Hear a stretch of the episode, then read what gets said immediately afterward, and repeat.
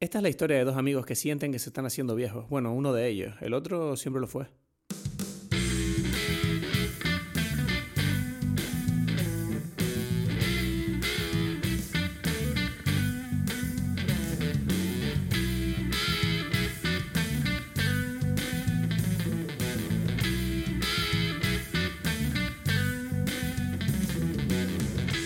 Buenas a todos, bienvenidos a Dime Pelis. Mi nombre es Cristos Gacielo desde Tenerife y en breve nos uniremos a Edgar Aponte desde Berlín.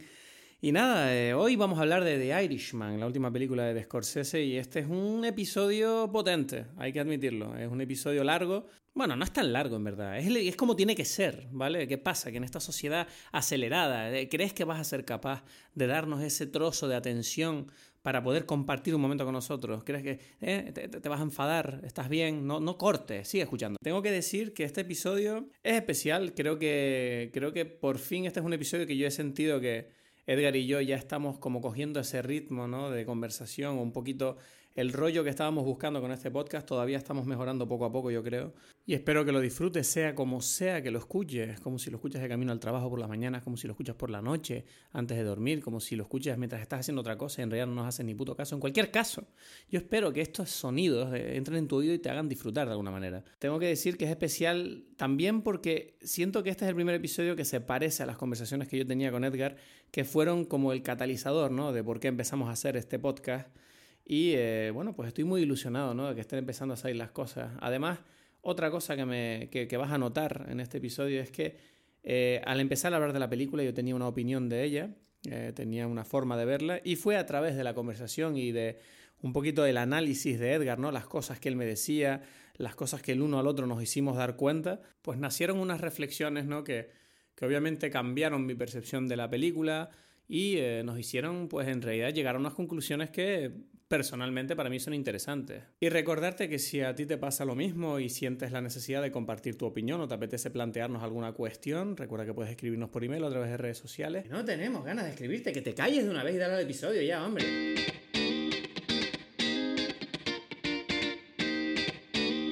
Como te estaba diciendo antes, eh, el tema este de, que, de irnos de viaje, que qué pasa, que siempre que te propongo algo me dices, no sé, que no sé. Yo no dije no sé. Yo te dije, vente para la Berlinale. No, pero tú sí, oh, pero, es muy cómodo para ti, ¿no? Vente aquí a Berlín otra vez. Ya he ido como dos o tres veces. Yo te, yo te estoy diciendo, vámonos a Japón. Vámonos a Japón, vámonos a la Comic Con de San Diego. Pero tú estás ahí con tu dinero, que no sé qué estás haciendo, que la vida te va a pasar y un día vas a estar solo en un retiro para viejos y el, el, el, el, cura te va a dar ahí el prayer, tú te vas a ir a decir, bueno, me tenía que ir a Japón con Cristo porque el tiempo pasó rápido. Ya, sí, sí, sí. Bueno, mientras trabajaba, como dices, ¿no? Ay, es que te independizaste, te saliste del sistema. Yo todavía estoy ahí dándole. Es más, aquí estoy yo. Mira, te digo, si suena, si de repente suenan unos hielitos o algo, es porque me estoy tomando un whisky. Mm, mm. Porque el día estuvo difícil. O sea, estás como muy, estás muy mayorcito, tú tomándote tu whisky por la tarde, ¿no? Sí, sí, sí. Además, creo que The Irishman se lo merece, Ay, The Irishman. Este es un momento que yo estaba esperando. Y, y bueno, estoy relaxing al final del día. Estoy cansado, tengo que decirlo. Yo espero, espero tener la claridad mental para poder decir las cosas que se tienen que decir sobre, sobre la película que vamos a hablar. Me parece magnífico porque yo, yo estoy ahora mismo en una temporada de trabajo muy loca y la verdad que solo sentarme aquí a hablar contigo ya estoy más relajado, ¿te lo puedes creer? O sea que es algo, es algo bonito. Bien, sí, es que, es que el, final del año las productoras se vuelven locas, ¿no? Porque están queriendo gastar todo el dinero, bueno, no sé si son las productoras, más bien como que los departamentos de marketing de las empresas. Que, es una, es una locura. Deciden, vamos a gastarnos todo este dinero porque si no, el año que viene no podemos pedir presupuesto, ¿no? O sea, no lo podemos justificar. No, no, no sé, no sé por qué es, pero de repente en un mes mm, tengo como ocho campañas de publicidad que tengo que desarrollar. Es una locura. Ahora mismo estoy como, y además me tengo que ir a Lisboa la semana que viene a operarme. No sé qué, voy a tener que estar editando mientras estoy con la boca hinchada. Va a ser una, una aventura, va a ser lo de Lisboa, ya verás. Que, mm, bueno, me gustaría empezar las noticias del día. Yo, yo solo tengo una pequeña noticia que, bueno, me vas a decir que otra vez Trading Water, tranquilo, no es Scorsese. Pero sí es. Bueno, es que ya de Scorsese vamos a hablar todo lo demás. o sea que nosotros, bueno, pues. No, pero eh, leí una cosa muy interesante en The Hollywood Reporter. Eh, lo de que Los Ángeles de Charlie se estrelló en taquilla fuertemente. Y dijeron. Ah, la sí, nueva. la nueva con Kristen Stewart y otras dos actrices que no sé quiénes son. supuestamente son famosas. Dirigida por, por, ¿cómo se llama esta, esta mujer? Ella me cae muy bien. Eh, Elizabeth Banks. Elizabeth Banks me cae muy bien, eh, pero, pero claro, no sé si ella ya ha dirigido otras cosas antes. Sí, creo que ha, ha, dirigido, ha dirigido alguna cosilla, pero bueno, la cuestión es que creo que esta era su primera película realmente gorda. Pero más allá de eso, lo interesante del artículo es que parece que estamos llegando al punto en el que una franquicia famosa no es suficiente para atraer a la gente a las salas porque aparte de Charlie, eh, de Los Ángeles de Charlie, también se han estrellado en taquilla Terminator, Dark Fate, la que hablamos en el último episodio, que si no lo has escuchado, te invitamos a que lo escuches. Es un, episodio muy divertido. Sí, independientemente si viste la película, si te gustó o no te gustó. Escúchatelo. que me gusta, me gusta mucho esa conversación, eso precisamente. Estamos logrando algo interesante, mm. conversaciones, Cristian. si no las grabáramos, nos fuesen tan interesantes. No, es que conversaciones. es difícil tener una conversación hoy en día. Hay que grabarlas para tenerlas y, quererlas, así como tesoros. Y también, como te iba diciendo, aparte de Terminator y Los Ángeles de Charlie, también Doctor Sleep, Doctor Sueño, ¿eh?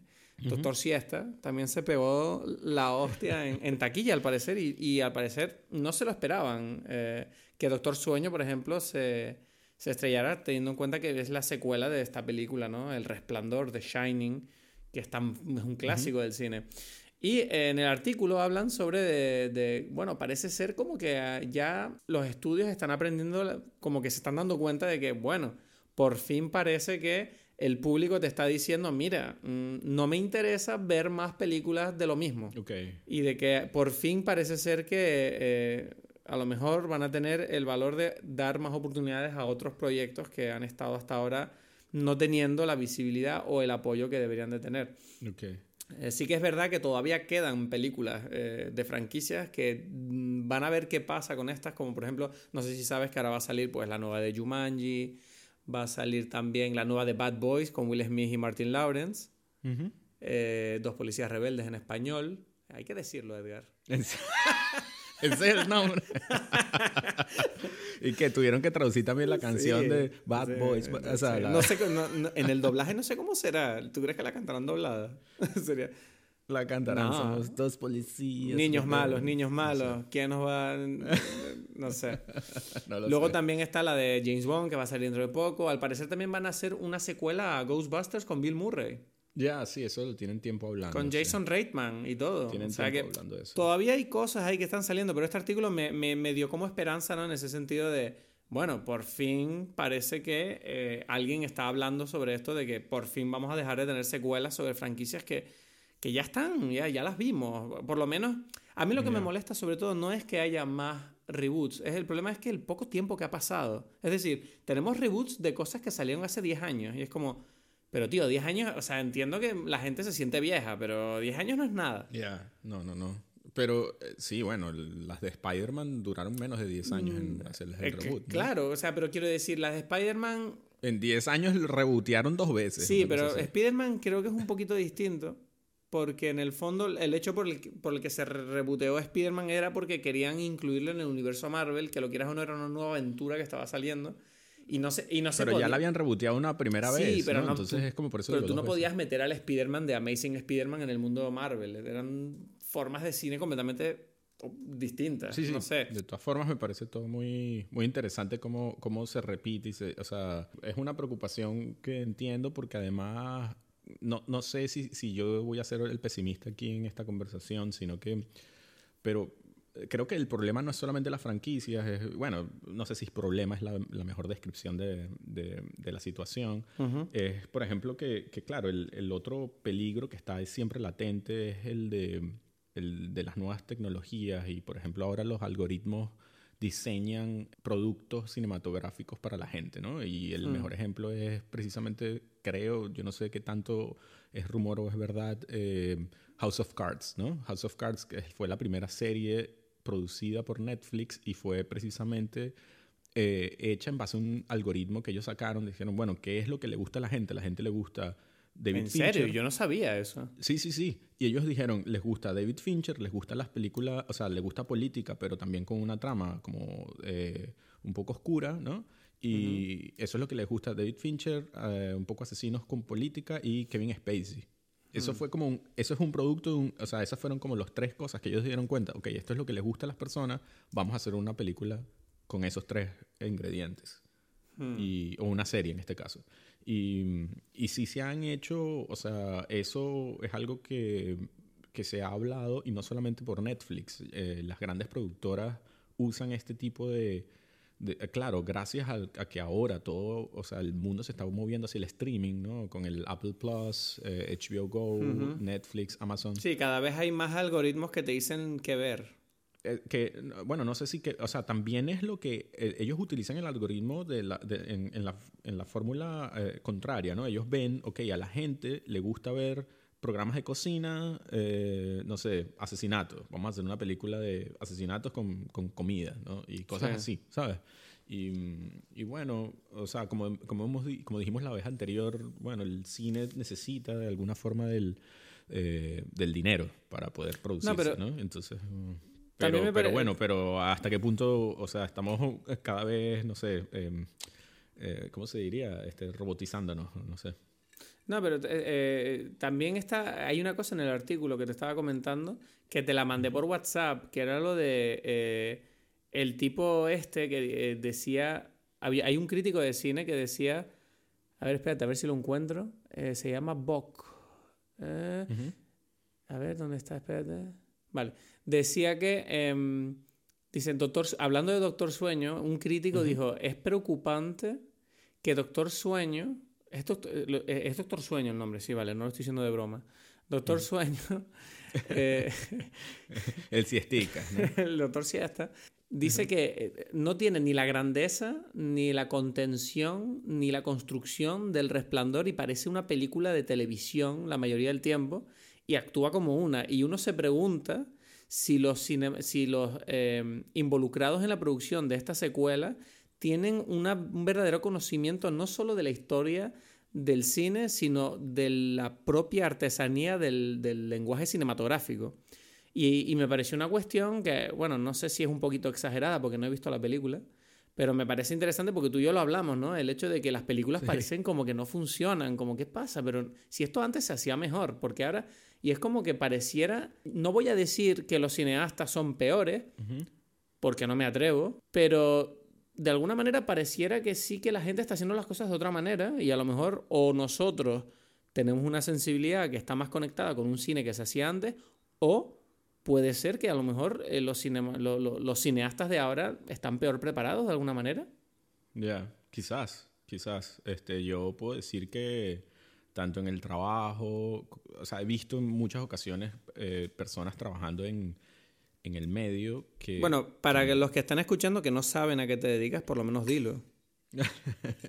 bueno, yo, bueno, no sé, hago cámara en, algunas cosas, además este, también alquilo equipos para, para hacer películas y, videos, ¿no? Vale, entonces digamos que a través de tu trabajo tú tienes contacto con gente que hace películas y series. Sí, sí, sí. Eh, y bueno, también puedo contar el de Maresa, mi esposa, también trabaja en, en películas y en series, ¿no? Hmm. Y, y, también ella me comenta muchas veces esto de, decir, pero estas personas no entienden cosas básicas, ¿no? Y... Hmm. Pero le pasa, me, acuerdo que ella me comentó que pasa mucho. Sí, sí, sí, cada vez pasa más y, por eso digo, o sea, en cierta forma sí es verdad que hay como una disminución del nivel. Yo no sé si, claro, bueno, toda persona que empieza necesita, tiene una curva de aprendizaje, ¿no? Claro. Y yo sí, he visto que algunos, algunas personas tienen como unas ganas de aprender, pero hay otras que, que no, que se sienten ya aprendidos. Y esa es la parte que siento más, no sé si, si es nueva, no lo sé. Estoy aquí no sé, a estas horas de la noche diciendo cualquier cosa.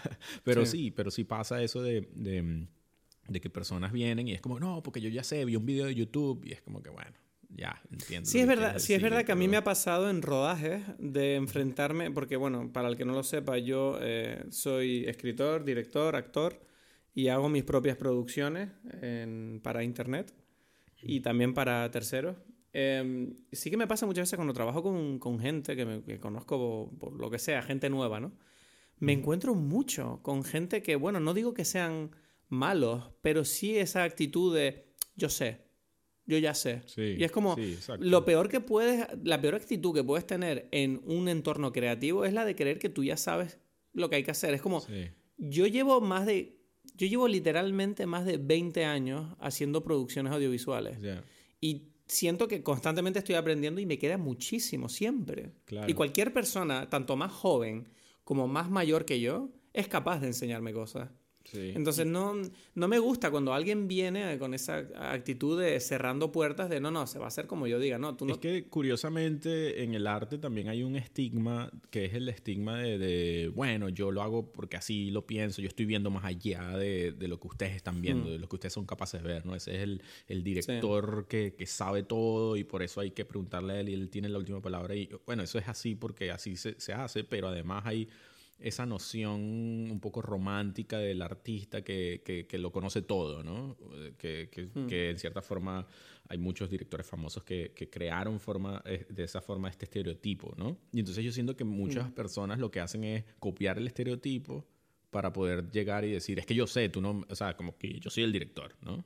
Y eso se utiliza mucho en, en esto y en, mucho, no, no solamente en el arte cinematográfico, también en en la música, en muchas cosas siempre es como una forma muy rápida de, esconder eh, las carencias en cierta forma, ¿no? Es que sabes qué pasa, que es que esta profesión, ¿no? Esta profesión de la producción audiovisual siempre ha estado tan ligada al reconocimiento, ¿no? al estatus.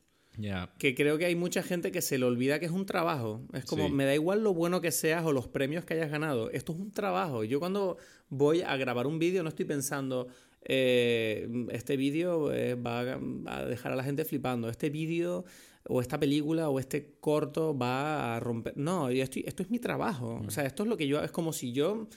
Para mí esto es algo normal y luego claro que me alegro cuando alguien ve algo que yo he hecho y le gusta y si no le gusta, pues me encanta tener una conversación sobre el tema. Claro. Pero no me lo tomo, no me lo tomo como, bueno, estamos aquí haciendo, estamos follando mentes aquí. No, o sea, ¿qué habla? O sea, esto no tiene, eso es ruido que molesta. Sí, en, el proceso. En el proceso molesta mucho. Y tengo la impresión de que cuando leo estos artículos, que bueno, lo ha escrito, no sé quién lo ha escrito, a ver, lo ha escrito Pamela McClintock de Hollywood Reporter, digo yo, no sé quién es esta mujer, pero por lo menos trabaja en Hollywood Reporter, algo sabrá, está metida un poco en el mundillo de Hollywood.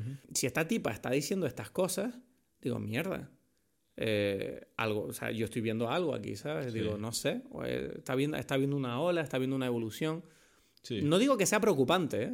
pero digo que, que, por lo menos merece atención. Así como atención merece también que, que se discute si va a venir la secuela del Joker. Viste que en Twitter te puse de uff, secuela del Joker, tú sabes. Ay, mierda, casi tiro el micro, espérate. La, la secuela del Joker, cuando yo vi eso, yo dije, uff, esto es que van a por el 4 de Edgar.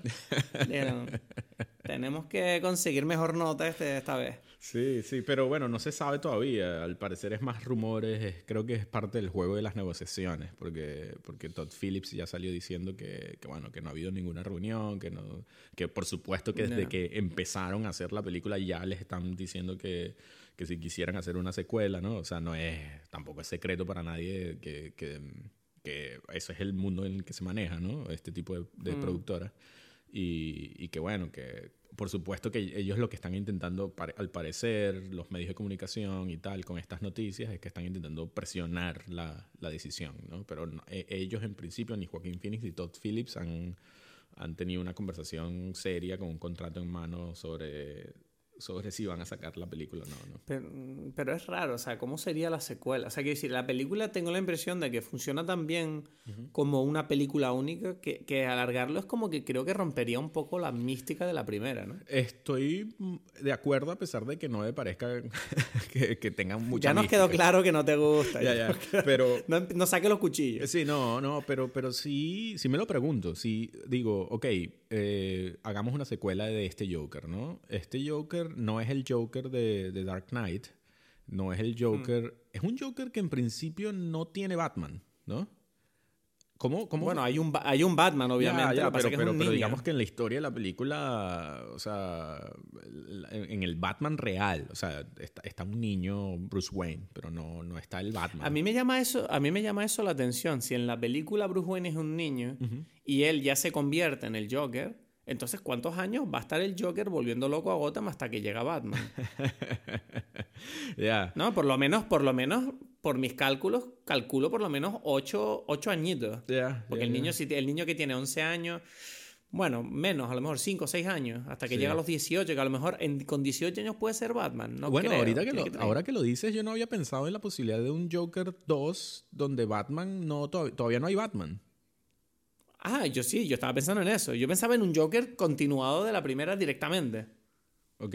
Él ya es el Joker al final de la película. No, no, por supuesto que lo es. Me refiero a que, o sea, pero claro, si la película es Joker 2, él es el protagonista, ¿no? Y Batman es un secundario, aparece un Batman, no aparece. O sea, en principio no, no es importante. Pero es muy gracioso que si tú empiezas una película, porque claro, en un principio plantearon la película como la historia del Joker.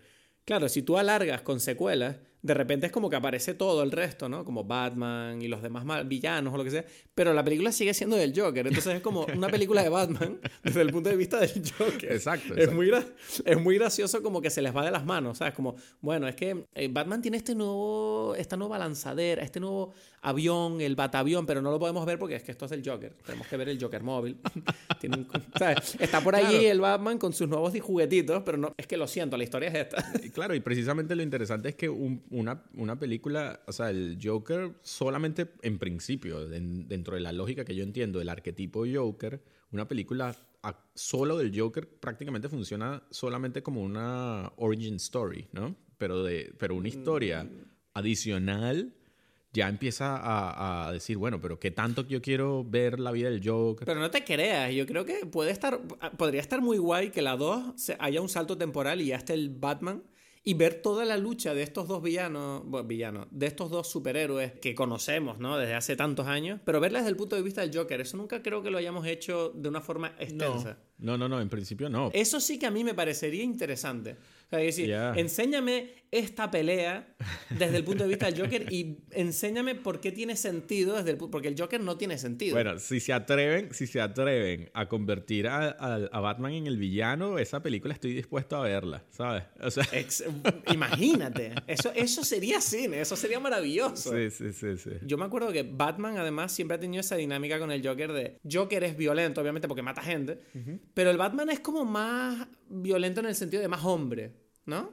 El Batman es más violento, sí, sí. No, digo que es como más violento, pero más hombre también, como más macho. Y el Joker es como una estupidez de payaso, así. y es como que me encantaría que en la película del Joker ver al Batman como que ese, esa masa muscular horrible que siempre le persigue y le hace daño. Claro, claro. Y él está como ahí, ¿sabes? Sí, bueno, en cierta forma es como una masculinidad nociva que él tóxica que, que, el Joker no está dispuesto a, aceptar, porque él no, él vive más allá de eso, ¿no? el Joker, el Joker como, ¿sabes? Imagínate, como defensor de de las minorías, de, otro tipo de hombre, ¿sabes? Sí, sí, sí. Como pasó con Babadook. Ah, es que Babadook no la he visto. Bueno, Babadook, ah, es que eh, en, el último capítulo que hablamos de Babadook, yo estaba diciendo Badabook y es Babadook, ¿vale? Eh, Babadook eh, es esta historia de terror, ¿no? De este monstruo que se mete en una casa y aterroriza una, una familia. Lo gracioso es que este, este monstruo, no, sé, no me acuerdo bien de la historia, pero se ha convertido en un icono de gay. Ah, sí. Sí, porque como que todos los elementos de la película, del monstruo, decían que todos los elementos de este personaje, de este monstruo, se podían asociar a la experiencia de estar en el armario. Ah, ok. Entonces había, se creó como una conversación sobre el tema y, llegó el, chiste hasta un punto de que ahora muchas veces tú vas a festividades o al día gay y mucha gente lleva camisetas del Babadook con la bandera gay y es como súper cómico. Ok. Es muy, es muy divertido. Búscalo en Google. No, no, no, no sabía. O sea, bueno, algo para tener en cuenta cuando vea la película, ¿no? Que me interesa. Bueno, eh, vamos a hablar entonces de Irishman. estamos ya listos para el momento que, que hemos pues yo no sé, yo. no sé si estoy preparado, yo no sé. Pero bueno, Irishman puedo decir que es la última película de Martin Scorsese, ¿no? Eh, bueno, la, la, más reciente. Esperemos que no sea la última, aunque de alguna forma, eh. ¿cómo se dice? Temática quizás hasta tenga sentido. Pero bueno, eso lo vamos a hablar más tarde. Eh, y, bueno, trata sobre el, em, la historia de Frank Sheeran. Es un. Bueno, esto es basado en hechos reales, ¿no? Para, para el que no lo sepa. Bueno, basado en hechos reales, está inspirado, no se sabe si son reales. Es la, es la narración de Frank Sheeran, pero mucha gente dice que él miente mucho, o sea que tenemos que decirlo. Eso. Eh, este es un personaje que fue un, un, conductor, en principio es un conductor de, de camiones, ¿no? Contacta con, la, con los sindicatos, ¿no? Y con Jimmy Hoffa, que fue el presidente de los sindicatos eh, de, transportistas de Estados Unidos en los años 60, 70. Y, bueno, las, uniones con la mafia, ¿no? las conexiones que tenían estos, todos estos personajes con la mafia. Bueno, esta es la historia, ¿no? Sí. Eh, a grosso modo.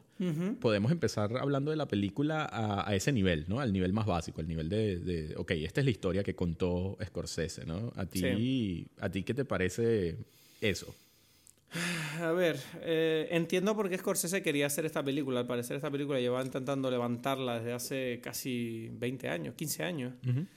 Y, no lo conseguían porque la verdad es que cuando ves el resultado final es una película bastante épica. Eh, es larga. Eh, y me parece épica tanto a, nivel de tamaño de la historia como de la propia producción que debió de ser bastante complicada. Porque estamos hablando de la historia de un personaje a través de seis décadas. ¿Seis? Entonces, claro, por lo menos, ¿no? Si empieza en los 60 y llega hasta nuestros días. Bueno, bueno, es verdad. Siete, ocho, nueve. Sí, cuatro décadas. Sí, bueno, no sé, cuenta con los Bueno, bueno, en algún momento incluso llegan hasta la Segunda Guerra Mundial, o sea que sí. Por eso, o sea, sí, es que te cuenta una historia realmente muy larga, ¿no? Sí. Eh, es como 100 años de soledad, pero versión miniatura, de miniatura de mafia. Y entonces, ¿qué pasa? Que es interesante ver que para poder hacerla tuvieron que esperar a que la tecnología de, de rejuvenecimiento digital les permitiera utilizar al mismo actor para las distintas décadas, porque si no era un poco absurdo, ¿no?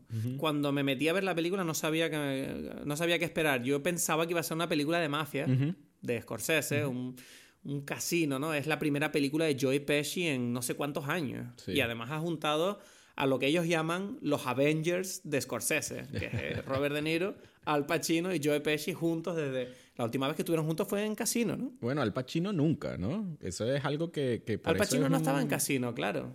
Bueno, y, no, y ninguna película de Scorsese, ojo.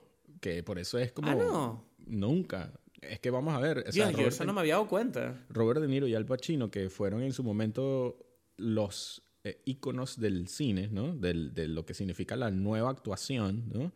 Eh, los hijos de Marlon Brando, de alguna forma, hmm. nunca, o sea, prácticamente nunca estuvieron juntos, excepto y por eso fue como un, en su momento fue un gran, fue algo que todo el mundo recuerda, fue en la película Hit de Michael Mann, ¿no? Que, Grande, qué gran película. Que claro, que además ellos dos están juntos o sea, e, están en la película, pero solamente hay una escena juntos en el, en el diner este famoso, ¿no? Ellos son como el, policía y el ladrón que eternamente están en una lucha y nunca están juntos, excepto en esa escena, ¿no? En esa escena sí tienen una hmm. interacción y fue la escena que todos los, o sea, todos los cinéfilos estuvieron esperando por años, ¿no? Hasta que sucedió. Sí. Y, y, desde ese momento, creo que hubo una película allí poco interesante, ahora no me viene el nombre a la cabeza, entre ellos dos también. Righteous Kill es la película que estás diciendo. Righteous Kill, la película esta, en español, Asesinato Justo estoy viendo, es de 2008, yo no tengo ni idea de qué es esta película. Ya, pasó totalmente por debajo de la mesa, de verdad que ni la vi, no sé, no sé qué tan interesante. Bueno, o sea, no sé, quizás ahora habrá que verla. ahora sí, ahora tengo curiosidad, sí, sí, sí, quiero verla. Bueno, ahora Irishman, pero bueno, en definitiva también con Martin Scorsese, ¿no? El director. ¿no? Hmm. sé, tú dices que tú no, no, no sabías, tú sentías, ok, es una película sobre mafia, eh, no sabes mucho qué esperar al respecto. A ver, eh yo tengo que decir que no sabía qué esperar y, y, se me hizo un poco dura por momentos la película. Eh, yo salí de la sala y a día de hoy te digo que eh, no sé si me gusta la película. O sea, me gusta, pero no sé si la disfruté. Me pasa mucho a mí esto. ¿Sabes lo que te digo? Porque hay una cosa de la película que yo creo que. Yo lo siento mucho, puede que haya mucha gente que no esté de acuerdo, pero creo que es muy larga. Y creo que Entiendo que el tema de la película, que es la vida de este personaje, a lo mejor la duración de la película es una manera de expresar esta longevidad, esta epicidad, ¿no? De toda esta experiencia que tiene este personaje y necesita este desarrollo, ¿no? Pero sí que es verdad que ha habido momentos que, sobre todo, no sé si recuerdo que era más o menos como la mitad de la película, la parte media de la película, que yo sentí como que había demasiada exposición, demasiadas conversaciones para nosotros que a lo mejor no estamos tan versados en la época de... Yo no sabía quién era Jimmy Hoffa, ni sabía que es un sindicato de transportistas, ni entendía necesariamente la importancia ni el poder que podía tener esa... Ese... Obviamente lo entiendo viendo la película, pero no me causa ningún tipo de emoción personal. Y siento que en la película espera que tú tengas un poco esa nostalgia, ¿no? Un poco... ¿No te pareció porque, porque curiosamente precisamente las conversaciones que estos personajes tienen, las escenas donde ellos están hablando y tal, son bastante eh, divertidas en cierta forma, ¿no? O sea, eh, sí. o sea no, es, no, es, no es una cosa histórica donde, o sea, pasan cosas históricas, ¿no? En, en cierta forma es algo así como un Forrest Gump, pero de mafia, ¿no? Es como que este personaje el, el, el, Frank Sheeran, de, interpretado por Robert De Niro, vive toda la historia eh, de los años, eh, esto, 50, 60, 70, no sé, de Estados Unidos, y, y de forma, no sé, como que de de repele, le toca, tiene muchos momentos donde toca con historias importantes, la muerte del Kennedy, este, la bahía de cochinos en Cuba, bueno, Jimmy Hoffa, ¿no? Y tal.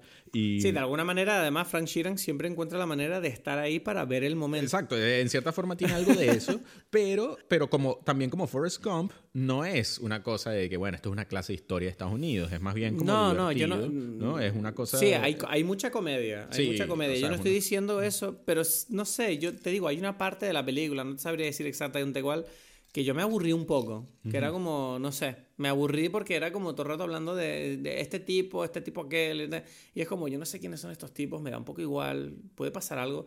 No sé, hubo una parte donde eran muchas secuencias de diálogo de dos personas en una habitación hablando, seguidas, que yo sentí, bueno, mucha exposición aquí, no sé, sentí como que me perdía un poco, pero no sé si lo quieres decir tú, pero esta película lo que es increíble es que no es la misma película cuando empieza que cuando acaba. No, exacto, exacto. Es que por eso dije al principio, quise decir esto de que, de que bueno, hablemos primero del primer nivel, ¿no? Del primer que la gente está esperando, porque... Eh, eh, acabas ya de decir que, que, no es lo mismo lo que uno, las expectativas que uno tiene con el final. Porque, porque en cierta forma esta película la vende Netflix y, y, el mundo la consume además como una película, o sea, estamos volviendo a ver a Goodfellas, a Casino, estamos viendo una, una película épica de la mafia dirigida por Martin Scorsese, el que creó esto, ¿no? Este género en cierta no lo creó, pero bueno, digamos el que lo perfeccionó. Y, y, todo el mundo tiene esa expectativa y él entra con eso, ¿no? Y, te, lo, y te lo cambia. Y, te, y te quita, al final, de, al final de la película, tú dijiste, yo estaba viendo esto pensando que es una película de mafia y de repente me encuentro con que estoy hablando, estoy viendo una película sobre la vida y la muerte. Exacto. O sea, a mí, te digo, la última media hora de la película me destruyó.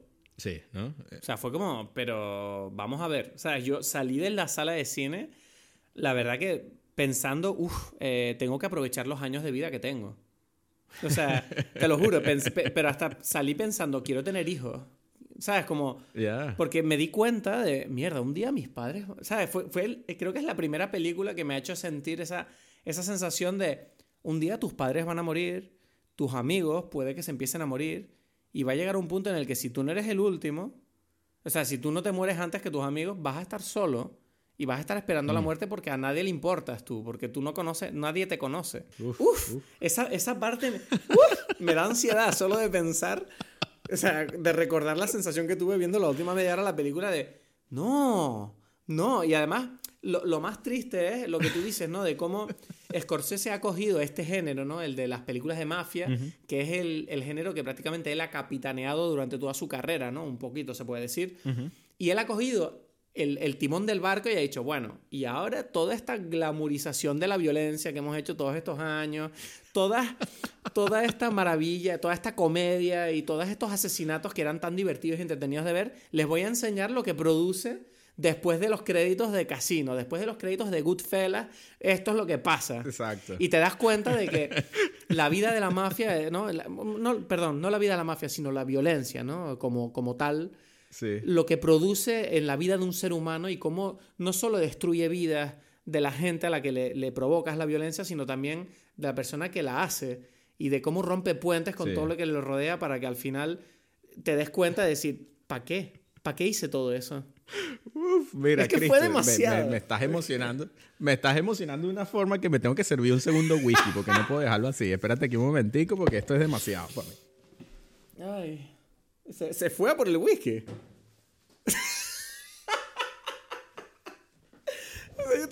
Tú te, habías ido por el whisky literal. Me fui a por el whisky literal. Aquí me lo estoy sirviendo. Porque es que esta conversación. ¿Me Esta conversación.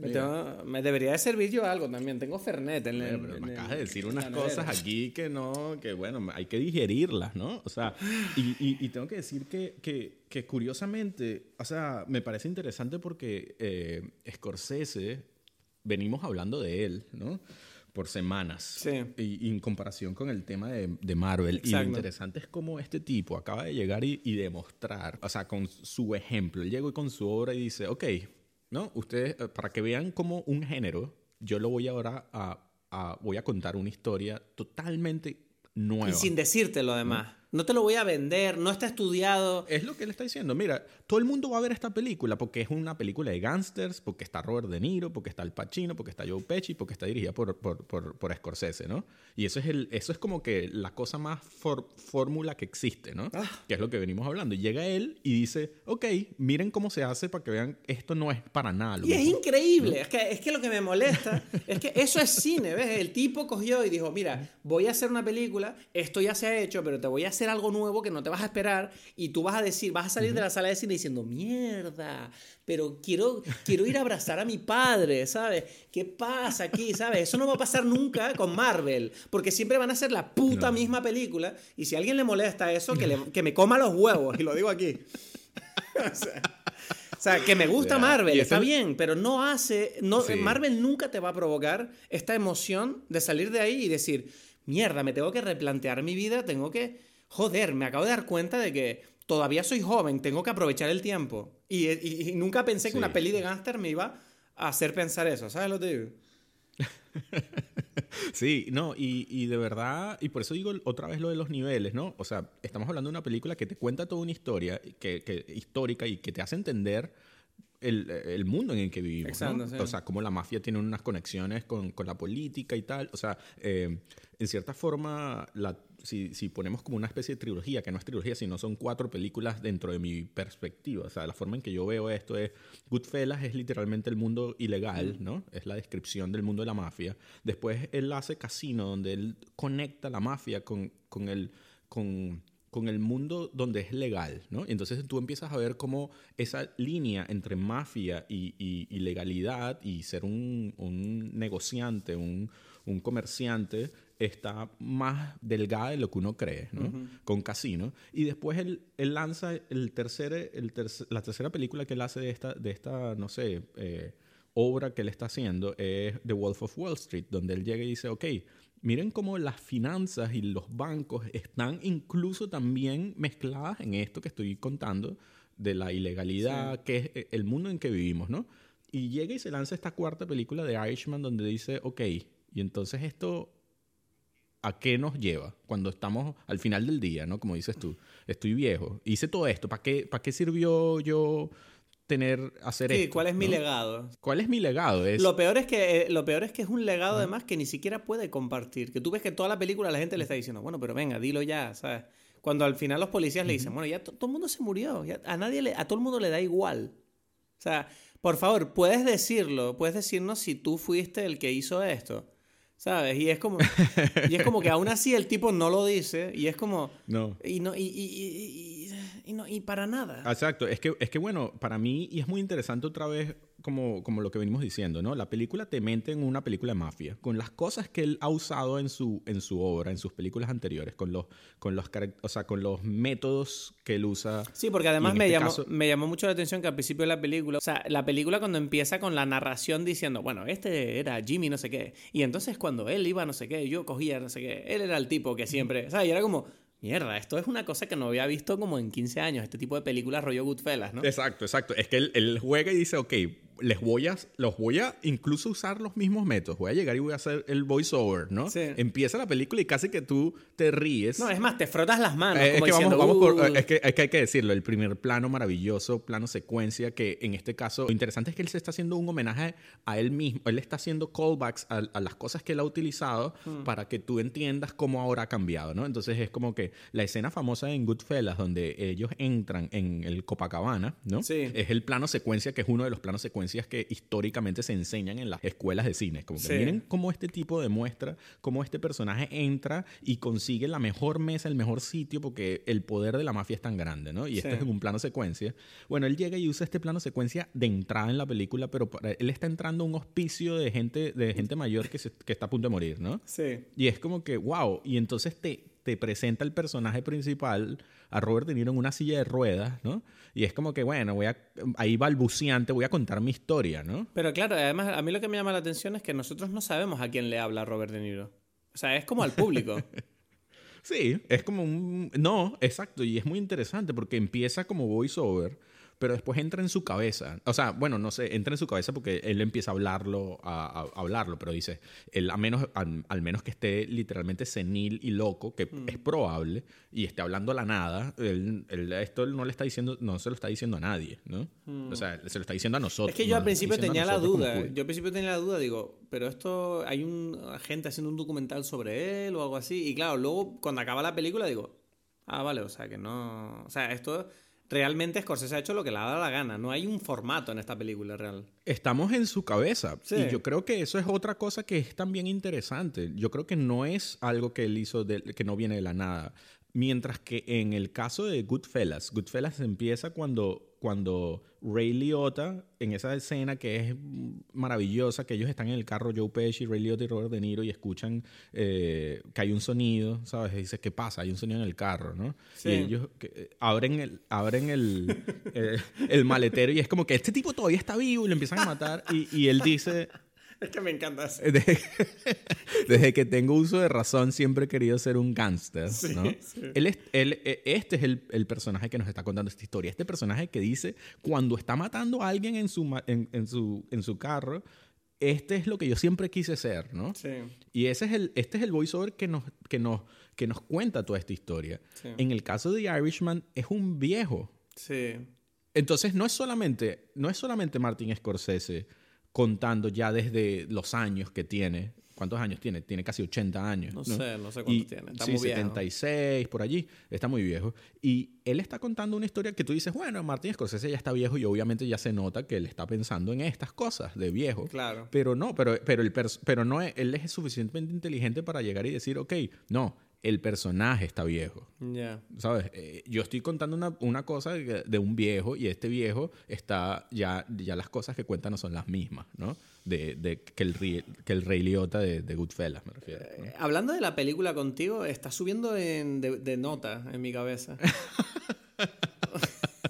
Bueno, es que tengo que decir, o sea, y, y yo no, no, o sea, bueno, todo lo que uno dice es subjetivo, es mentira que uno puede, un ser humano puede decir algo objetivo, porque solamente vienen de tu cabeza, de tu cerebro, pero, eh, o sea, eh, yo, Scorsese es, el, uno de los directores que, no sé, que, que, que, que me formó, que, que, hizo, que me dio el amor al cine, ¿no? O sea, este tipo, y, y, y cualquier persona que ha visto una entrevista de él sabe que este tipo ama el cine como nada más. Sí. ¿no? Y, y en cierta forma, esto es algo que, que uno va notando que él imbuye toda su obra en, este amor.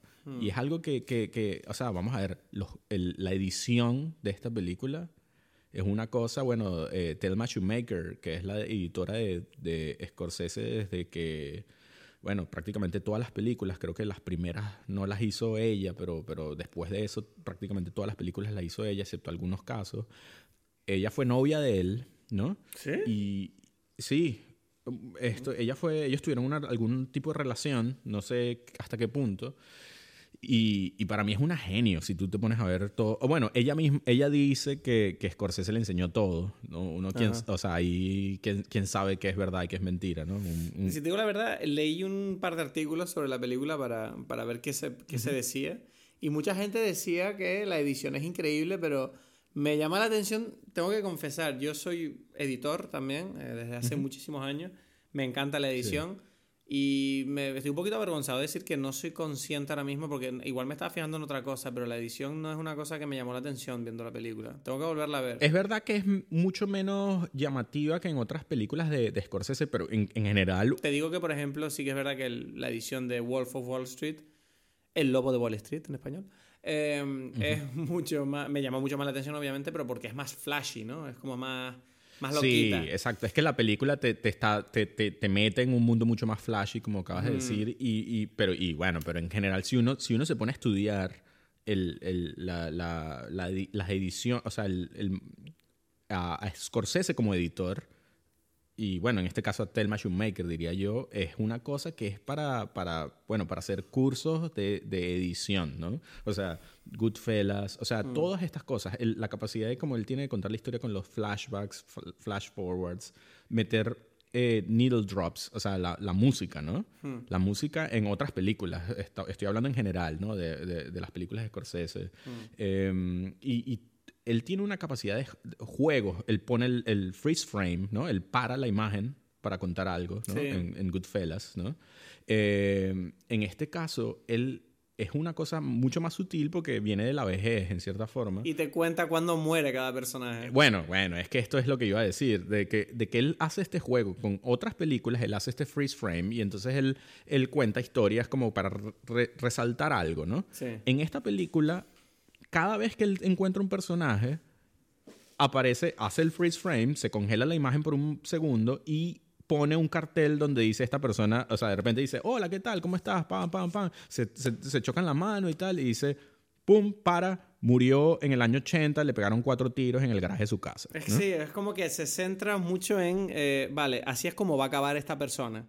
Y está hablando todo el rato de cómo vamos a acabar todos, ¿no? Como... Es muy interesante otra vez, porque eso, cuando tú empiezas a ver la película, eso es un chiste. Cuando tú estás viendo la película, tú sientes, o sea, tú sientes como que, ah, mira qué gracioso que este tipo, que ahora es el... Sí, que está aquí hablando tranquilito, un día le van a matar. Es tan importante aquí, es un, es un gángster, es la mafia, bla, bla, bla, bla va a morir así. Y, y, de repente sigue, sigue, sigue. Pasa muchas veces durante la película y de repente tú estás dando cuenta que tu personaje está envejeciendo, ¿no? Y dice, ya va, esto se les está acercando, la... ¿en qué momento ellos van a morir? Porque, porque él con ese juego empezó a meter la muerte en, el, en, la, en la narrativa de esta historia, ¿no?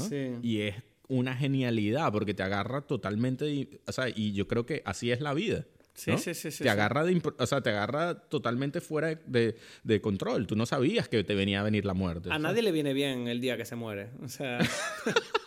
La muerte siempre, siempre llega antes del día que tú quieres. Bueno, no sé. quizás a los que se suicidan tienen algo, ¿no? No sé, porque por algo se suicidaron, digo yo.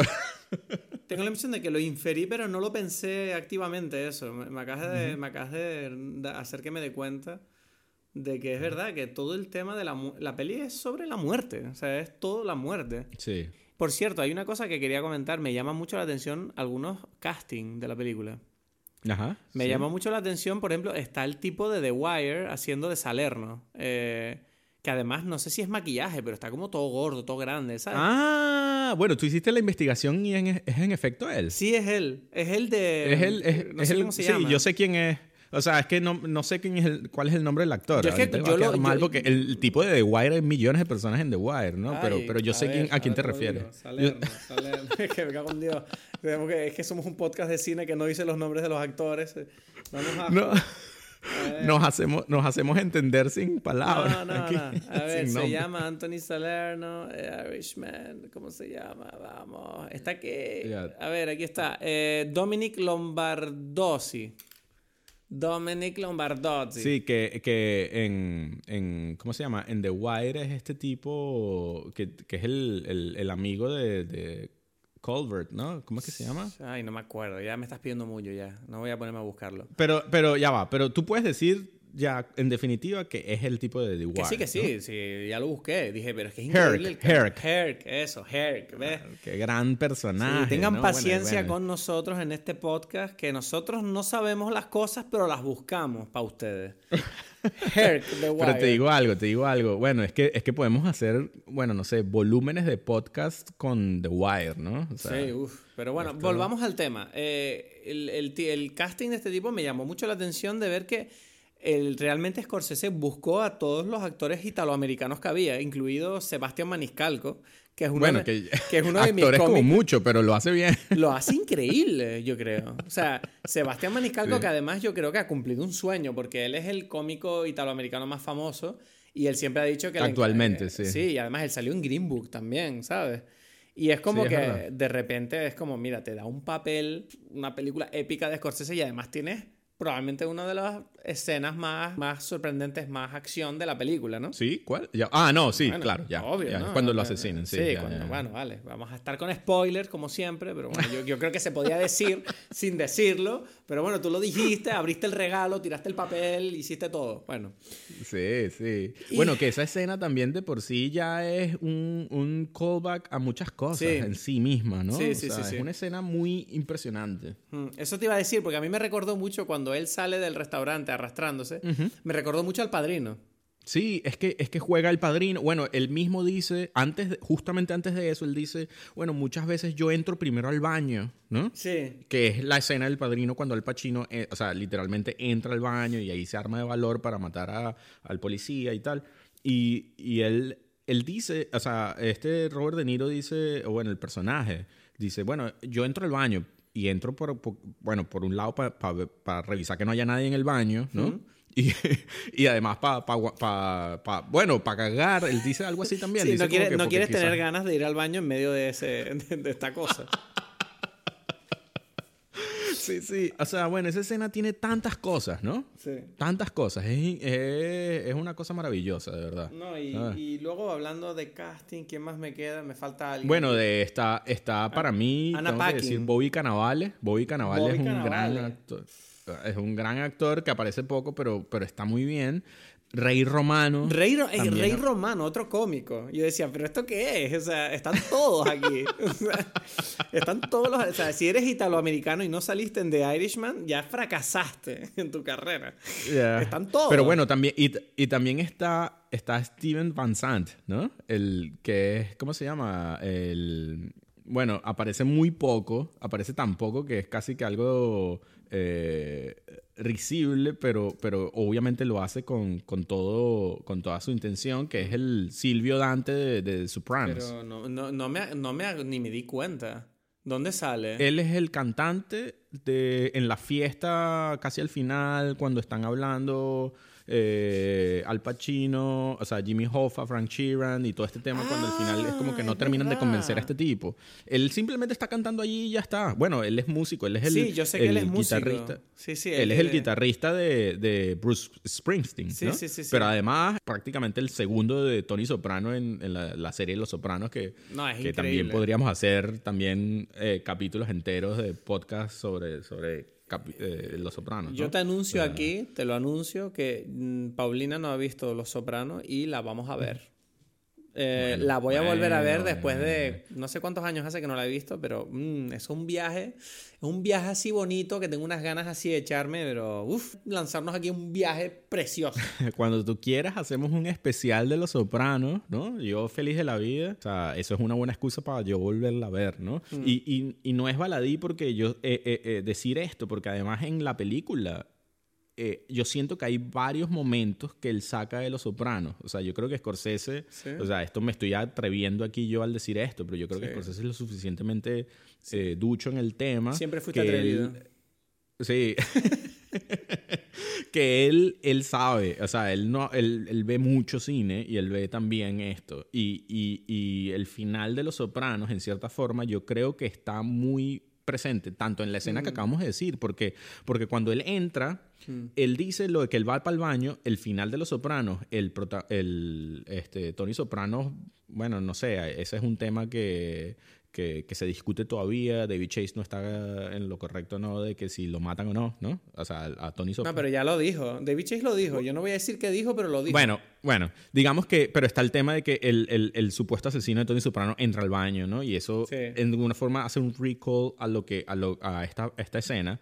Y además, cuando Frank Sheeran, y esto no es ningún spoiler, porque en realidad alguien que sabe un mínimo, bueno, tú dijiste que no conocías a Jimmy Hoffa, pero Jimmy Hoffa desapareció y saben que lo mataron, ¿no? En cierta forma. Yo te quería comentar, yo te quería comentar eso, algo sobre eso. eso es algo que en principio es sabido. Cuando Frank Sheeran va y lo va a matar, me parece genial el plano porque él entra en la casa y él ve la habitación vacía y tú ves un, plano point of view de la habitación vacía, ¿no? Sí. Eh, que, no pasa mucho en el cine. ¿no? Es algo muy especial, muy reservado a momentos muy especiales cuando alguien ve el plano subjetivo de un personaje, ¿sabes? Sí. Y eso, él ve el plano subjetivo cuando ve la habitación vacía y dice, nos vamos, ¿no? Y, él, y él lo matan. Y es ese plano subjetivo, es el plano final de, de, Los Sopranos, en realidad. ¿no? Eso, bueno, estoy aquí atreviéndome a yo aquí. Bueno, no sé. Yo no sé qué decirte a eso, la verdad. No, no, no, no Pero querías decir algo sobre Jimmy Hoffa y tal. Sí, eh, la escena de la, bueno, la muerte de Jimmy Hoffa, ¿no? Eh, claro.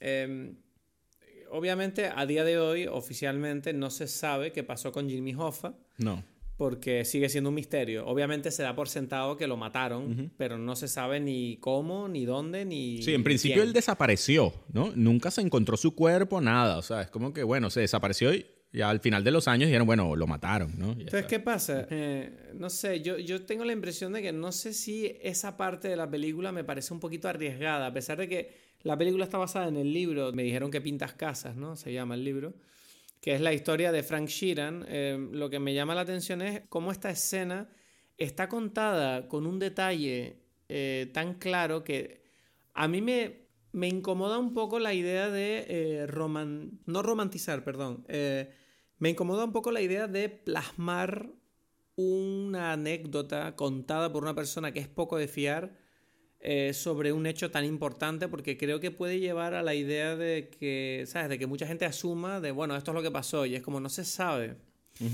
Sí tengo que decir que de la escena del asesinato hay una cosa que me gusta mucho de ella y es lo mal que lo mata. Sí, sí. Bueno, eh, lo mata como muy mal, ¿sabes? Como muy incómodo, lo dispara y mal, ¿sabes? Y es como muy realista. Me gusta porque no es, no es perfecto, es todo imperfecto y es horrible por el personaje de Frank Sheeran que toda la secuencia de cómo él va a Detroit, hace el rollo y luego vuelve, es un, tú notas el peso. Sí, bueno, y, ahí, y ahí quiero decir como lo que, lo, si estamos hablando de cómo la edición de, de Thelma Shoemaker tiene un, un peso muy grande, es en esa escena, porque toda la película tiene una cosa mucho más ligera y de repente el paso, el, el, la velocidad que toma la película en este momento es como, ok, nos vamos a detener, ¿no?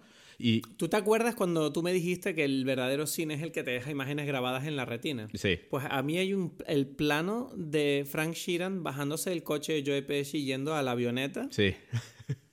esa secuencia en silencio me, la tengo grabada a fuego en mi cabeza. de te estás yendo a matar a tu mejor amigo. Y bueno, y después llega, y por eso, a partir de ese momento la película agarra y de repente como que vamos a poner todos los frenos, porque la película iba a todo, a todo pulmón. Y de repente llega y ¡pum! frena, y ahí es, volvemos a lo que veníamos hablando en, el, en el podcast anterior, sobre cómo ese cambio de velocidad es tan valioso.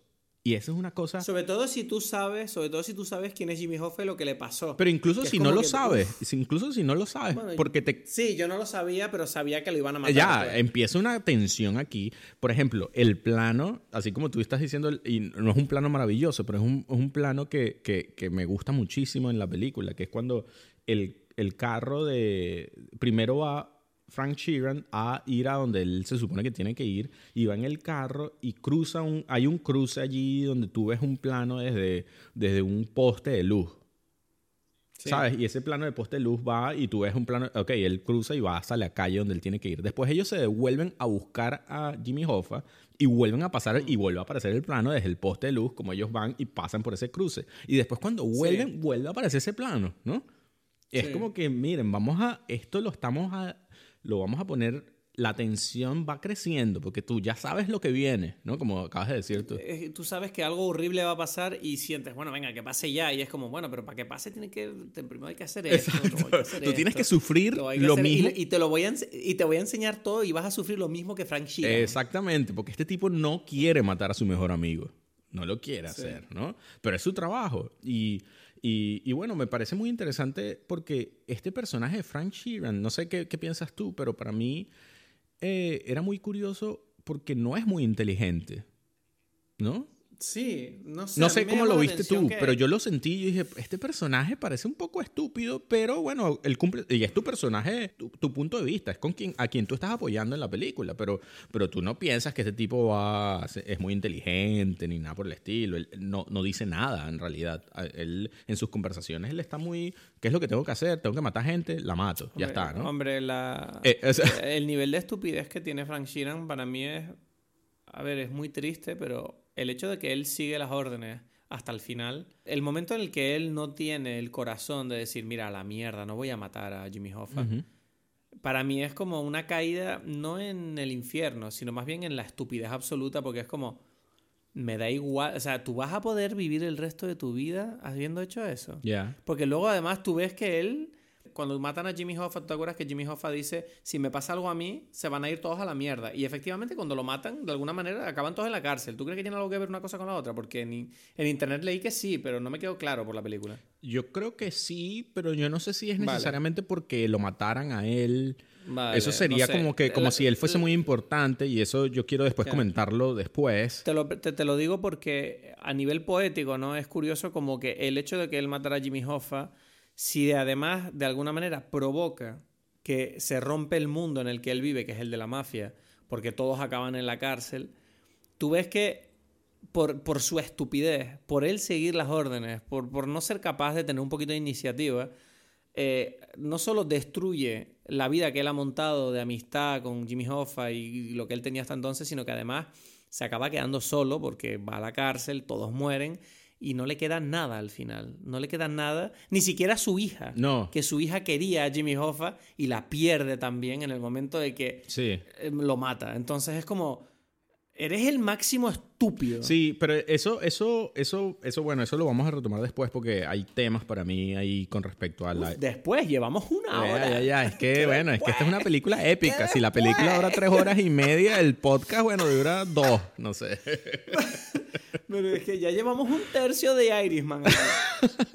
Mira, te digo, te digo lo siguiente. Me parece muy interesante lo que tú estás diciendo y yo creo que, que parte del, del del personaje de Frank Sheeran es, está relacionado con la banalidad del mal, con Hannah Arendt, con o sea, porque ella escribe este libro para describir a los nazis y, y es como mm. que estos tipos solamente estaban cumpliendo su trabajo, ¿sabes? Eran cumpliendo órdenes ya, no hay mucho más. Y, bueno, en cierta forma tú puedes tener dudas acerca de quizás matar está mal, ¿no? Porque él tiene dudas también. Mm. Él, no, es que, no es que simplemente lo hace ya, ¿no? Que, tampoco es tan robótico. Pero sí, mm. pero sí es algo que, bueno, me toca hacer. O sea, para mí es mi función, es lo que tengo que mm. hacer y ya está. No hay mucho más que eso, ¿no? Sí. Él hace eso y, y, y, yo creo que eh, eh, también es interesante que el nombre, yo no sé si, o sea, ¿cómo lo viste tú? Porque ahora no, no, lo puedo, no lo recuerdo específicamente. Yo quería ver la película por una segunda vez para poder eh, definir mejor estos, estos detalles, pero la película pareciera que se llama, yo escuché que tú, que tú pintabas casas, porque es el nombre que pone al principio de la película Martin Scorsese. Y lo repite luego cuando, cuando dice, yo, cuando tiene la conversación con Jimmy Hoffa, yo escuché que tú pintabas casas y ¡pum! aparece el plano final de cuando él mata eh, o sea, Jimmy Hoffa está teniendo esta conversación y sale cuando él muere Jimmy Hoffa muy rápido, ¿no? Pero sale desde el principio, mm. ¿no? Ese plano. ¿Sabes a lo que me refiero? Eh, es que en realidad sí, yo leí que la película en verdad, aunque la, se llama The Irishman, eh, dejaron como los dos títulos. Sí. Porque... Y no me acuerdo por qué. había un motivo. Ahora mismo no te sabía decir yo, cuál. Yo tengo la sensación que por marketing The Irishman es mucho más, no sé, mercadeable que I Heard You Paint Houses, ¿no?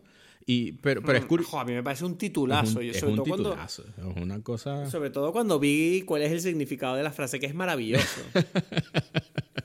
sí, que los, lo, el, tú notas que en la película lo, lo ponen tres veces, en cierta forma. Que bueno, yo pinto casas con, con el cerebro y la sangre que, que dejo pintada en, la, en, las paredes de la gente que mato, ¿no? Ah, eh, es que no sé, es que estoy ahora mismo digiriendo toda la película. O sea, Así es que, me gustan a mí las conversaciones. Por eso es que yo, la, yo saqué el whisky, porque yo, Scorsese lo merece. Mm, bueno, la próxima, el próximo episodio voy a tener que tener bebida aquí, yo también, porque solo tengo agua. soy, un, soy un podcastero gilipollas. Ahora, ahora, em, bueno, si quieres te digo otra cosa que me llama mucho a mí la atención, que, que yo quería mencionar antes, pero bueno, no pasa nada. Que, que, para mí esta película es la, en la cuarta de, de, esta cuadrilogía, no sé cuál es la palabra, sobre la mafia y cómo conecta con nuestra sociedad, cómo él quiere contar cosas relacionadas con el mundo actual a través de estas historias. Es que él, en esta película es la película que tiene un componente más político que todas las demás porque es como que, bueno, los sindicatos, está Kennedy, ¿no? Está como como había una lucha entre los sindicatos con el gobierno y, y, bueno, no es parte de la historia de Estados Unidos, la historia del mundo en cierta forma, ¿no? Como la mafia tenía un toque allí, ¿sabes? O sea, en la película sale como él lleva las armas que van a que van a utilizar en Bahía de Cochinos para intentar derrocar a, Fidel Castro, ¿no? Sí, sí, sí. Eh, como, como, en cierta forma la mafia también quería, apoyó y en cierta forma ellos dicen que eh, eh, eligió a Kennedy como presidente, ¿no? Sí. Lo dice en principio, y como asimismo también lo asesinó. Hmm. Todo esto está ahí como, como insinuado en la película y es muy interesante, ¿no? O sea, independientemente de que sea verdad o sea mentira, ¿no? Así como JFK de Oliver Stone es una gran película y no necesariamente es verdad, ¿no? Las cosas, las teorías que él escribe allí. Eh, Eso te iba a eh, decir yo. Yo tengo curiosidad, me, tendría curiosidad por saber qué opina Oliver Stone de esta película. sí, él utiliza además un personaje, eh, o sea, en The Irishman, sabes que él le lleva las armas que van a utilizar a un tipo que ellos dicen que es como un gay que anda todo pintado raro, ¿no? Sí.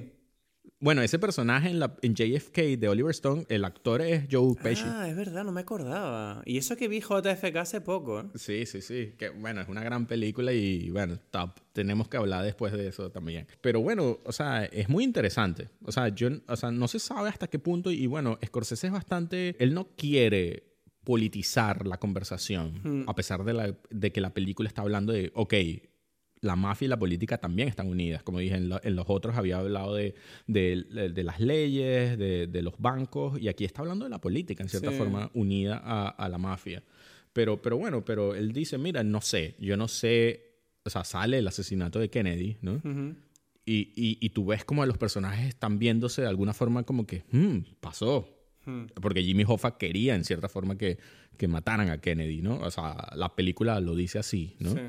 Y es como que, bueno, o sea, no, no, no, termina de estar claro si, si, si, él tiene que ver con eso o no, ¿no? Pero, pero está allí. Creo que a día de hoy está bastante aceptado el hecho de que el asesinato de Kennedy fue una cosa que no solo fue de un hombre, sino que hubo muchas influencias.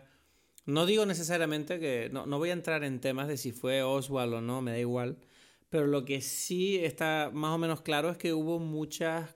Mm, muchos intereses que se juntaron para que provocar ese momento.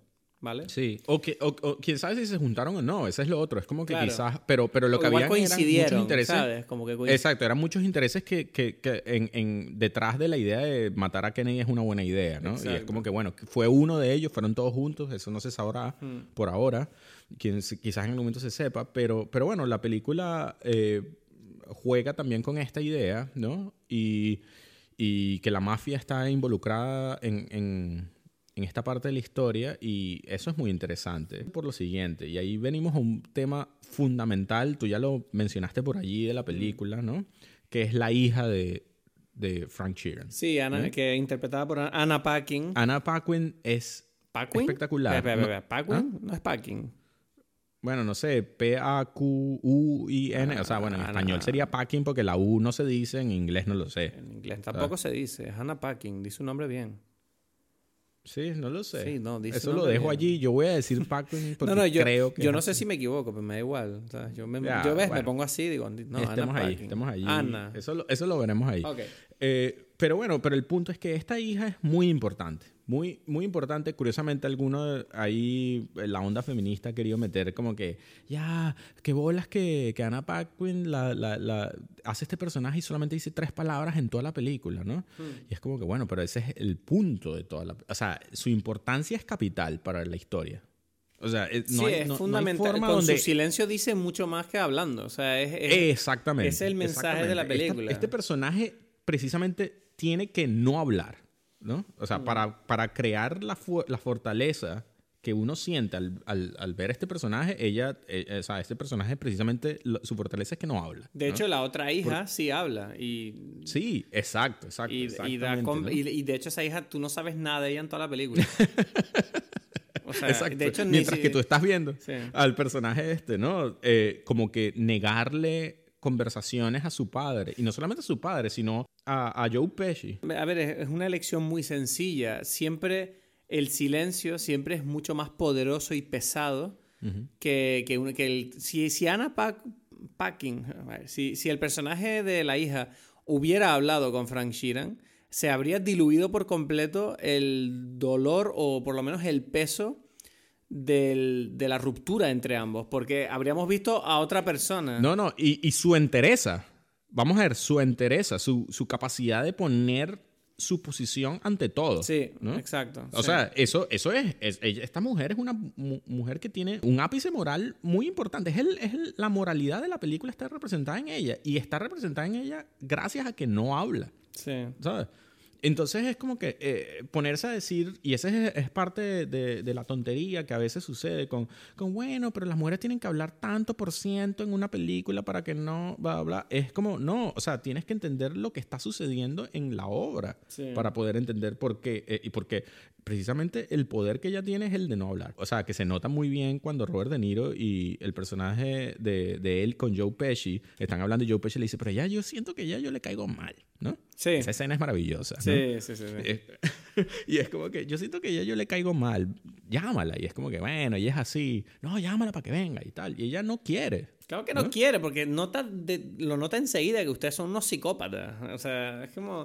ustedes se creen muy normales, pero ella no lo, son. Ella lo está viendo desde el principio, está viendo toda la verdad. Y bueno, quiero decir aquí, porque no lo he dicho, no lo hemos dicho, pero Joe Pesci es una, una, cosa que estoy demasiado feliz de que existe una otra actuación de Joe Pesci después de tantos años, ¿no? O sea, no sé, para mí es el mejor de, de la película.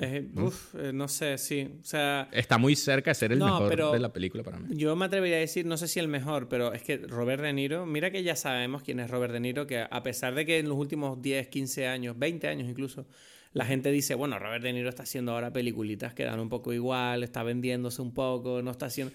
En esta película Robert De Niro hace un papel tan contenido y tan... Eh, el personaje de Frank Sheeran, si te fijas en la película, eh, como tú decías antes, ¿no? Es como un Forrest Gump que va viajando por, por las épocas o por las situaciones y da la impresión siempre de que tiene una contención y como un detachment, ¿cómo se dice? Una separación con todo lo que le rodea, que yo creo que tiene una dificultad interpretativa que realmente Robert De Niro, o sea, se, eleva al, al, reto y lo, y lo supera de una manera, o sea, es tan fácil caer en ese papel, en hacer un mafioso estereotipado, y tú ves que no, que, que, lo, él interpreta un personaje torturado, pero a la vez recto y responsable que no hace más que eh, seguir las órdenes de la gente que le rodea, pero al mismo tiempo le notas que no siempre está cómodo, pero siempre va a seguir los caminos que le marquen.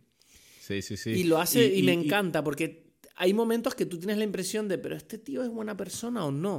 Y siempre que te hace, y, siempre hay un momento que tú crees, ah, pero en realidad él es bueno y es como, no, no lo es, ¿sabes? No lo es, es un estúpido. Y es maravilloso eso. ¿No? Sí, sí, sí. Eh, yo creo que, y aquí vengo a algo que, bueno, sirviéndome el tercer whisky. Eh, este tipo. Estoy eh, emocionado ahí con el whisky.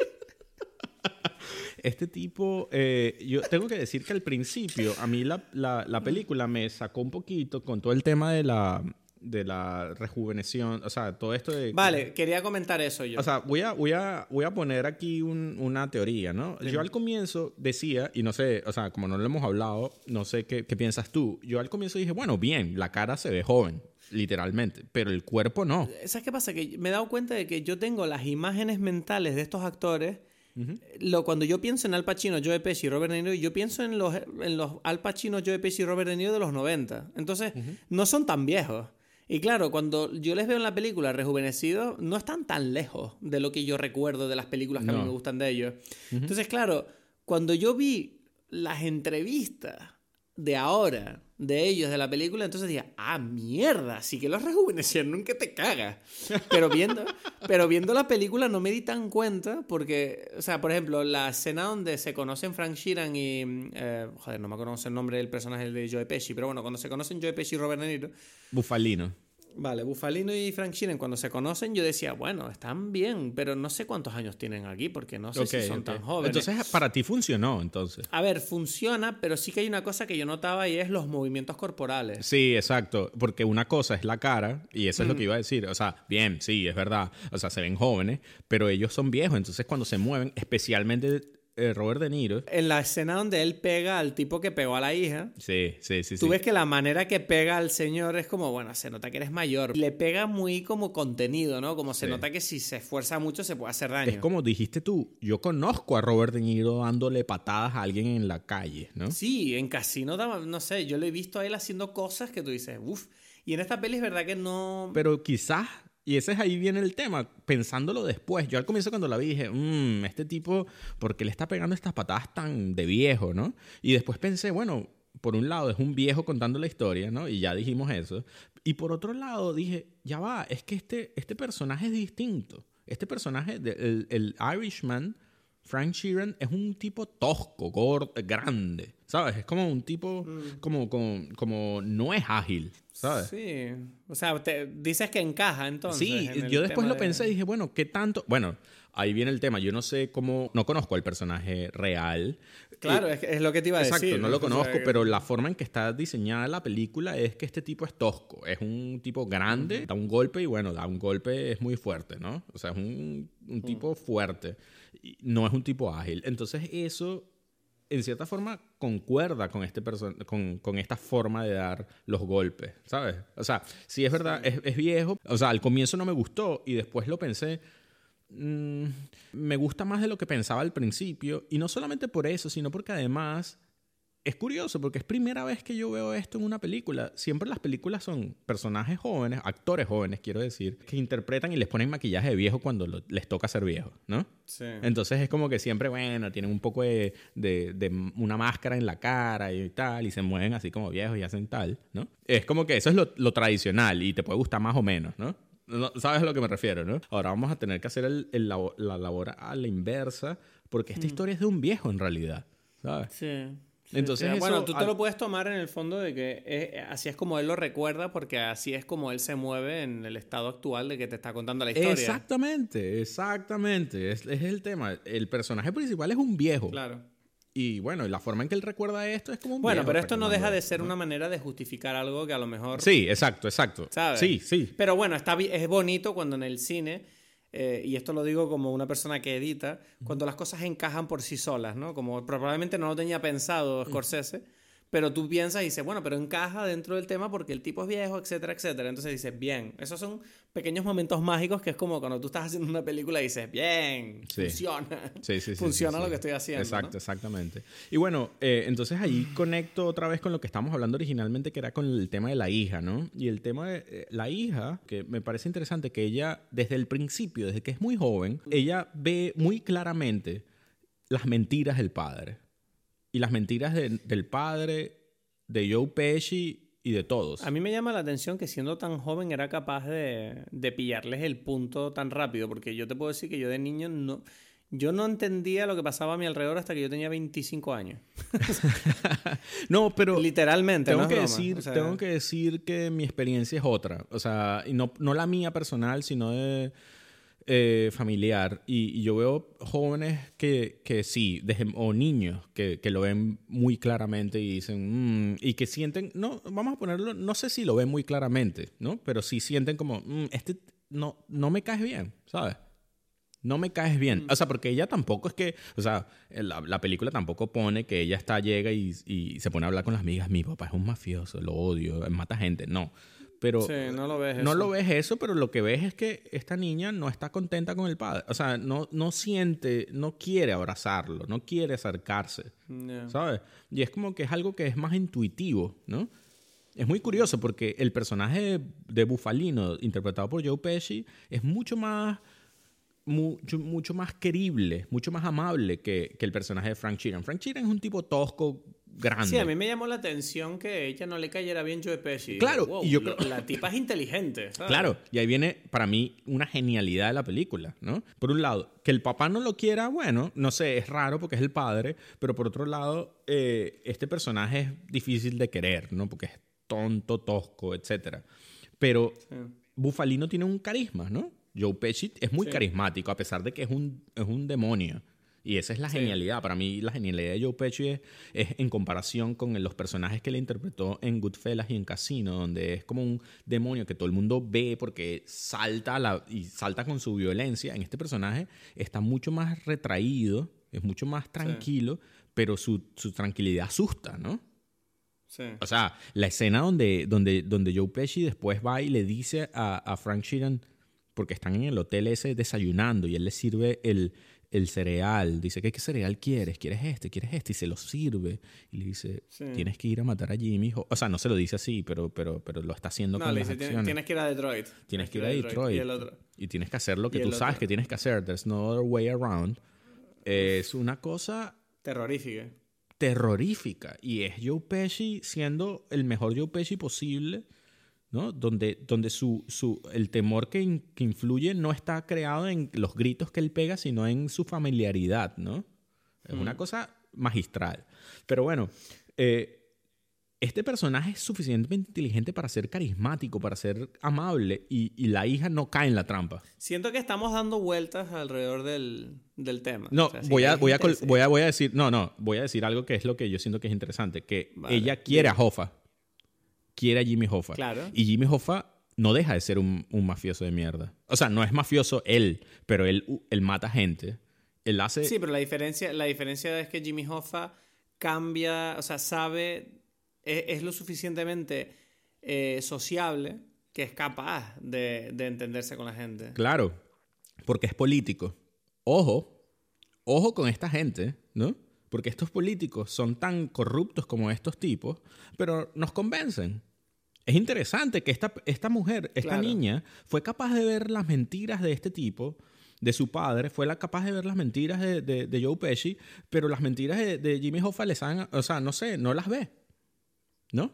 No, no, ella, ella, ella lo quiere, lo quiere mucho. Y en cierta forma, al final, el, el odio, el, el, problema, la separación que tiene con el padre, es porque él, ella sabe que mató a Jimmy Hoffa, ¿no? En la película, en cierta forma. Sí, bueno, lo sospecha fuertemente porque no es la primera vez que ve que... Y es como que... Es interesante porque es como que, pero ya va, pero tú sabes lo que es Jimmy Hoffa en, con respecto a lo que está, como la forma en la que está representado en la película. Es un, es un corrupto, ¿sabes? Y es como que igual lo estás queriendo. Bueno, pero eh, eso es lo bonito. Sí. De, de, darte cuenta de que al final es como en The Wire, ¿no? Que esta película te está representando y dice, bueno, yo no estoy defendiendo a nadie, solo estoy diciendo cómo funcionan las cosas. Y, y eso es lo que hace que tú, como espectador, al final salgas de la sala de cine pensando, wow, he aprendido cosas aquí. ¿Sabes? es que ya, cuanto más estamos hablando tú y yo de la película, más estoy aprendiendo, ¿sabes? Como, madre mía, esto no acaba nunca. Eh, también, te tengo que decir que no tengo mucho más tiempo para grabar. No, no, no, yo tampoco, yo tampoco. Eh, pero, pero bueno, pero eh, tengo, que decirte, tengo que decirte algo. Dime. Este, esta conversación me ha gustado mucho. A mí también. Yo te comía la boca aunque no tenga whisky. Bien, dime, dime cuál es tu, tu, nota entonces. Mi nota. A ver, yo. es que no sabes qué pasa. Cuando empezamos esta conversación tenía un 7 en mente. Porque yo no disfruté algunas partes de la película, pero es que hablándola contigo me doy cuenta de que la película está tan bien hecha que se merece un rewatch que cuando ahora salga en Netflix, por cierto, a la gente que no la haya visto en el cine, le recomiendo que la vea en el cine, pero si no la no puede por, porque no la hayan estrenado, porque no la distribuyeron. Sí, es que es difícil, es difícil verla en el cine, porque está muy limitada en realidad. Me volví loco en Londres buscando para verla, luego la vi en Madrid volviendo a, Canarias, y aquí en Canarias la estrenaron. Al lado de mi casa. Ah, ¿en serio? En versión original. al lado de mi casa. ¿Pero, pero, pero qué? ¿La viste en, en, Londres entonces al final? O? No, la vi en Madrid. La vi en Madrid. porque en Londres no, en Madrid en Londres valía 30 euros ir al cine. Y yo decía, ¿qué es esto? 30 euros para dos personas. Yo, ¿qué dice? No tengo, yo que soy rico aquí, ¿o qué? Eh, en fin, entonces, eh, volviendo a lo que decía, que bueno, les recomiendo a todos que la vean. El, sale el 27 de noviembre en Netflix. Eh, si tienes cuenta, que quien no tiene cuenta, por favor, eso es como tener DNI. Entonces empecé esta conversación con un 7. Y creo que le voy a poner un buen 9. Uf. Un buen 9. Okay, un buen 9 porque creo que Scorsese no, solo, no solo ha hecho una película buena, sino que además él ha iniciado una conversación, como hemos estado comentando en todos los episodios de Dime Peli, y eh, no puede haber mayor argumento que eh, demostrar que lo que está diciendo que hay que hacer lo hace y lo hace de una manera inapelable e indiscutible. Entonces, un, buen 9. ¿Cuánto le pones tú? Uf, yo, yo, yo pensaba que un 9 era una nota decente, pero, pero para, voy a decirlo, para The Irishman yo le doy un 10. Maravilloso, maravilloso. El primer 10 de Edgar y llegó en el sexto episodio, madre mía. Sí, sí, sí, sí. Bueno, bueno, yo creo que tú todavía no has dado un 10, ojo. Eh, eh, tampoco es que es tan fácil, ¿no? No di un 10 yo. Tú no has dado un 10 todavía en la historia de Dime Peli. esto, esto es algo que, hay que contar. No, le sí di un 10. ¿Qué dice? Parasite. Ah, es verdad, es verdad, es verdad. Es verdad, es verdad.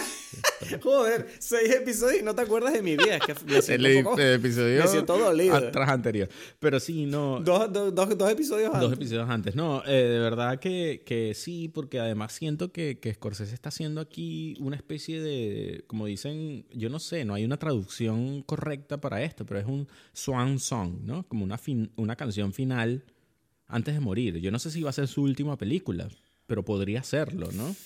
Ay, ¿qué está pasando, Edgar? Estamos. Eh, la última. Este, ya están hablando de la última película de Quentin Tarantino. Ahora resulta que esta también puede ser la última de Scorsese porque está mayorcito. Está pasando lo de The Irishman, que se están muriendo los cineastas que nos gustan. ¿Qué pasa aquí? Me estoy deprimiendo. Me falta whisky aquí. Sí, sí, sí. Ay, sí, no. lo sé. Que nos vamos a quedar aquí, nos vamos a quedar aquí con Todd Phillips y con... y con Joker 2 y 3 y 4, la trilogía del Joker. mira, no, mira, una cosa, eh, ¿tú tienes alguna cosa que recomendar? Eh, sí, de hecho sí, menos mal que me lo has dicho, que la última vez... Eh, dime, dime una peli para ver. Ah, película, ¿qué he visto yo? Bueno... O bueno, una serie, no sé. A ver, tengo series y tengo películas. recientemente... Ah, bueno, tienes... Me gusta esto. No son actuales, pero eh, recientemente, estando en mi visita a Londres, mm, pude hacerme con eh, Life Aquatic de Wes Anderson en versión, la edición de Criterion, que es excelente para los que no lo conozcan. Criterion es una, es una, bueno, una empresa ¿no? que hace ediciones especiales de las películas con la ayuda de sus directores y recopilan eh, material especial y hacen ediciones nuevas, haciendo transfers del negativo nuevo y la calidad de la imagen es maravillosa.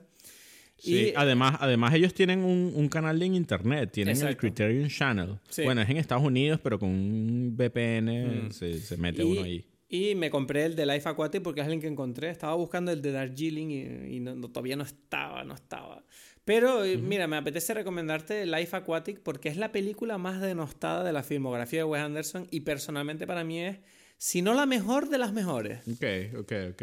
Sí. Ah, y eh, eh, te voy a recomendar una serie ah, también, que además tiene mucho que ver con lo que hemos hablado hoy, que, se, que es Kominsky Method, ah, eh, de, con, ¿cómo se llama? Con Michael, Douglas. y, em, ay, el calvo, ¿cómo se llama? Alan Arkin. ¿Por qué no nos sabemos los nombres?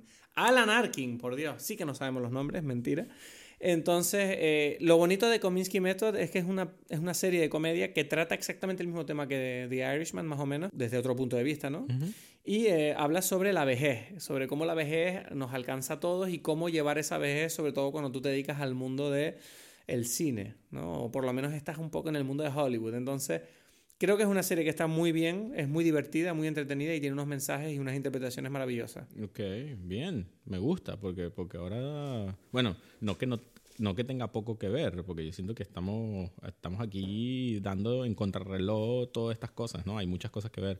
Yo te, yo te recomendaría, si tú me preguntas a mí, yo te digo eh, dos películas, una me gusta, me gustó mucho fue The Rider del 2017, es un, un, eh, un jinete de rodeo que tiene, un, que tiene un accidente y está intentando volver al rodeo o retomar la ah, Pensé que, pensaba que te referías a writer de, de escritor. No, rider, the rider. The Rider. Es como una. Eh, es ficción, pero está basada. el personaje vivió eso, está basada en bastante realidad, ¿no? Es una mezcla muy interesante de género. Y la otra película que recomiendo es Choplifters, de mis directores favoritos, que es Koreeda.